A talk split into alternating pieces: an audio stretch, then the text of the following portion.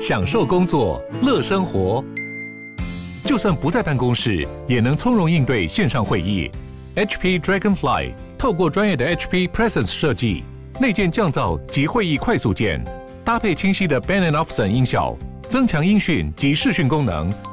HP Dragonfly 顶级商务笔电，采用 Windows 11专业版，让您在会议中享有最佳的视觉和听觉品质。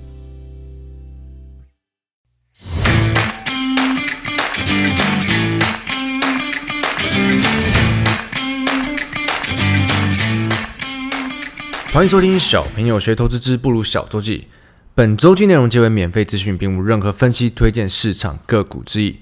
在周记里，我们一起查证事实，搞清楚哪些事情是事实，哪些事情只是预期，或者甚至是金融圈媒体的渲染，造成大家每天不必要的担心。好，这周的市场还是持续的地心探险哦。美股方面已经明显的有绝望的感觉，我们就要看看这周。到底市场又在反映什么？那这种时候，通常我一定都会去关注市场在担心的事情，只是旧事重演，重复讲一样的事情，还是真的有什么新的人们无法理解的事情正在发生呢？我们就来很快来看一下吧。一样，我们先从能源价格开始看起，能源价格这周是上涨的。原油涨了大约四五个 percent，然后天然气，美国的天然气价格是涨了十十八个 percent 左右。那今天比较难得，我是在礼拜五的晚上，美国开盘后才开始录的，因为最近的台股的盘真的是有点无聊，我就比较没有看盘，所以早上其实我没有进办公室。能源价格大家看了这么长一段时间，大概有个感觉了，这周在上涨，主要是在上涨什么呢？因为欧盟硬起来。欧盟宣称他们在考虑，在你六个月内要逐步摆脱俄罗斯的能源，不管是原油还是天然气。那之前一段时间，我们有看到欧盟因为用太多俄罗斯的能源了，所以他们其实没有办法直接就像美国、英国这样宣布他们不用了。那到上周，应该是从德国开始，他们开始有一点转换，呃，这个态度嘛，他们在考虑要不要真的认真进。俄罗斯的原油，那我再提醒大家一下这个比例哦。欧盟进口的原油约有四分之一是来自俄罗斯，那其中德国是最大买家，去年大概就占了三分之一的石油，所以要他们在短时间内真的去进俄罗斯的能源，真的是有难度的。所以他们现在在考虑哦，考虑六个月内要逐步的摆脱，因为应该是没有人料到这个普丁这么的执着，打了这么久，有没有打了三个月了？所以可能欧盟、德国这边也觉得这边他们不实施下一步的制裁没办法了，所以欧欧盟考虑对俄国实施这个第六轮的制裁，诶，考虑哦。所以有没有发现，从之前也是美国、英国在考虑要进的时候，这种时候能源价格涨得最凶，石油那时候一这一度涨到了一百三十美元嘛。所以其实每次放话喊话的时候，这种时候能源价格的波动都是最大的。大家不知道怎么发现，我们回顾之前哦，有一段时间，美国拜登要打压原油的时候，他一直在狂放话，要释放这个战略原油，那时候的。波动也是最大，就像前阵子说美国要进哦，要进哦，现在欧盟说考虑要进哦，这种时候真的价格都是最波动最大的，所以美国天然气价格又创新高了嘛？因为如果进俄罗斯的要用更多美国的，那我们之前也讨论过，美国的产量其实是不够欧盟用的，但是真的真的发生的时候，我真的进哦的时候，反而价格都会在那个时间左右反转，或者是见到高点，那我们就看看这次是不是又是走一样的套路呢？好，那我们看到美国啊、呃，美国欧洲指数这周都还是有一度一天的反弹，以后又开始下探地心探险。那这种时候乍看其实都会觉得，到底在跌什么？明明其实一样的东西一再重复的发生。那我这边是分成三点了。第一个是鲍威尔谈话嘛，因为前阵子大家都已经知道，FED 接下来五月是升两码。但金融圈就开始猜六月要几码，七月要几码，可能是三码，可能是四码。但是鲍威尔这次出来是马上打脸，因为五月升两码没有错。然后他说，接下来的会议上三码的加息并不值得考虑，而且目前的经济看起来也并没有衰退。所以鲍威尔出来讲的，以金融圈的看法，其实是偏鸽的嘛，因为他们只会越预期越严重，越往夸张的方向走，你几乎不会看到金融圈预期是不夸张的。那所以说，升息的这个疑虑，应该不是市场恐慌在持续卖出的最主要原因吧？那公债殖利率这边也最高到三点一趴，然后大概在三趴上下走，但是公债殖利率其实就是在呃反映升息的这个状况嘛。那第二点，我们看到一个这周有公布好几个数据嘛，不管是非农就业率啊，还是劳动生产率，这个劳电劳动生产率跌到七十五年以来的最糟。那为什么这个数据大家会这么担心呢？那因为劳动生产率基本上是代表了。为了完成它本来的订单，企业的成本会持续的高涨，所以必须提高产品的售价。那这就是所谓的通膨嘛。所以这个意思就代表，如果这个数据这么差的话，通膨可能还会更高，比现在还高。那这有可能是市场现在现在在担心的，因为就算是现在升息的速度完全止不住通膨持续发生的速度。可是这就也是很矛盾嘛，升息就是要止通膨，但是升太快大家又怕，升太慢持续通膨大家也怕，所以现在就变成不管发生什么事，大家都想卖，市场愿意承接的力道相对低。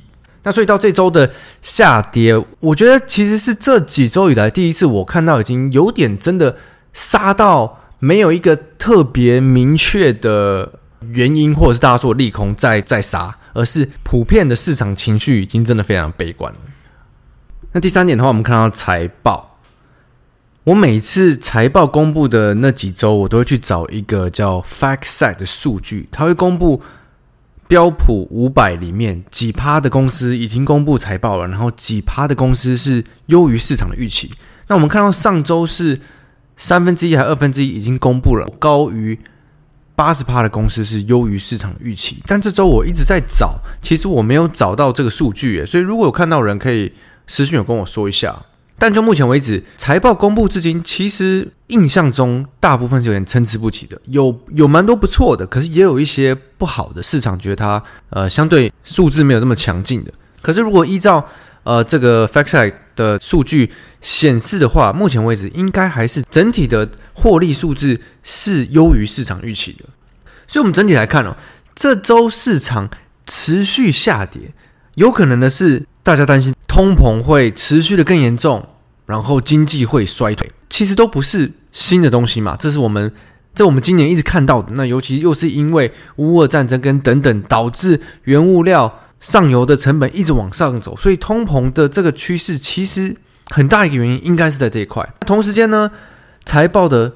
数字应该还是偏不错，所以我们应该还是要好好静下心来想嘛。就算市场很悲观，现在到底是在反映巴爷爷讲的政经政治跟经济，还是是在反映企业该有的获利呢？那同时间我们也看到巴爷爷最近这段时间是在买股票的哦，不像前阵子有一段时间，我记得呃去年前年市场真的很好的时候，大家一直在诟病他的持股不够高嘛。那现在。大家都很悲观，大家都觉得完蛋了，还要再熊市再下跌很多。可是八爷爷又在做相反的事。那这种时候，我们是不是应该就好好的想想看，到底是处于多头的回档，还是所谓金融圈在倡导的大空头呢？另一个我想提到的是，英国这周又有在加息一码嘛？那刚好是在道琼下跌一千点那天，市场大跌，有人拿出来做文章。可是英国持续在升息的这个东西，如果还有跟着我们查证事实的话，应该知道这是。英国是第一个开始升息的吧，而且他们的市场也是偏强，所以如果你有在看新闻，跟着每周在发生的事实走，根本不会被所谓的这种哦英国加息所以崩盘的这种很荒谬的言论所影响嘛。那就更别提，我记得这周还有看到某个金融圈出来唱说，日本的日元持续大贬值会引起下一次的金融危机。我看到这个，我就马上想到之前的那个恒大。这些就是持续在发生的趋势。那为什么总会有很多人出来唱衰这种下一个金融危机？是因为什么呢？因为市场不好的时候，所以永远都有更多。我光是今天把新闻打开来看一下这周发生的事情，所有都是在看跌说更跌。市场进入熊市了，所以要再跌十五趴，真的是这样子吗？我真的常常自己都会这样想。那我们最后看回台股。台股其实我这周并没有花很多时间在看，有两天的成交量还一度萎缩到一千七八百亿，所以真的是非常的兴致缺缺哦。那可以看到，当市场反弹的时候，相对比较有本质的族群是获利良好、营收良好的，他们相对就会吸引一些资金。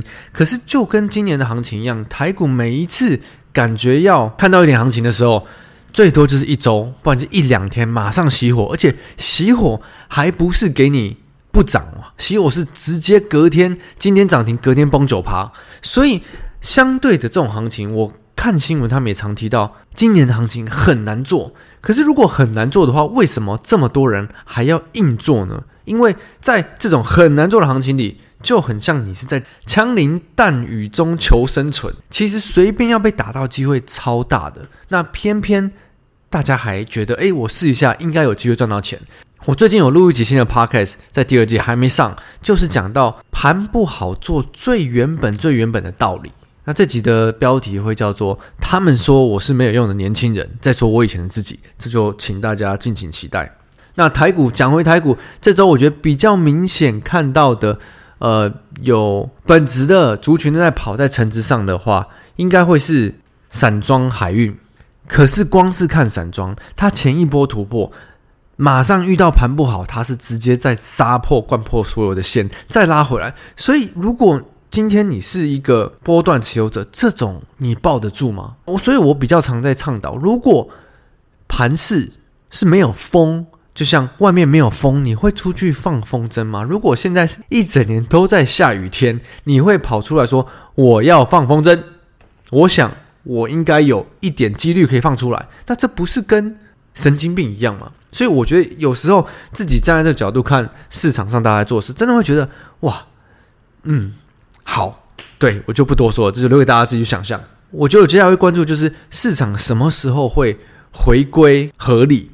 而不是在一直一直看坏所有的事情，跟觉得在这一片所谓的利空当中，当哪一天开始放利空放利空，但是市场都是开始涨的时候，尤其是美国的指数，就会是我特别关注点，好吗？那就希望大家周末好好休息，Have a good weekend。我是布鲁，我们下周见，拜拜。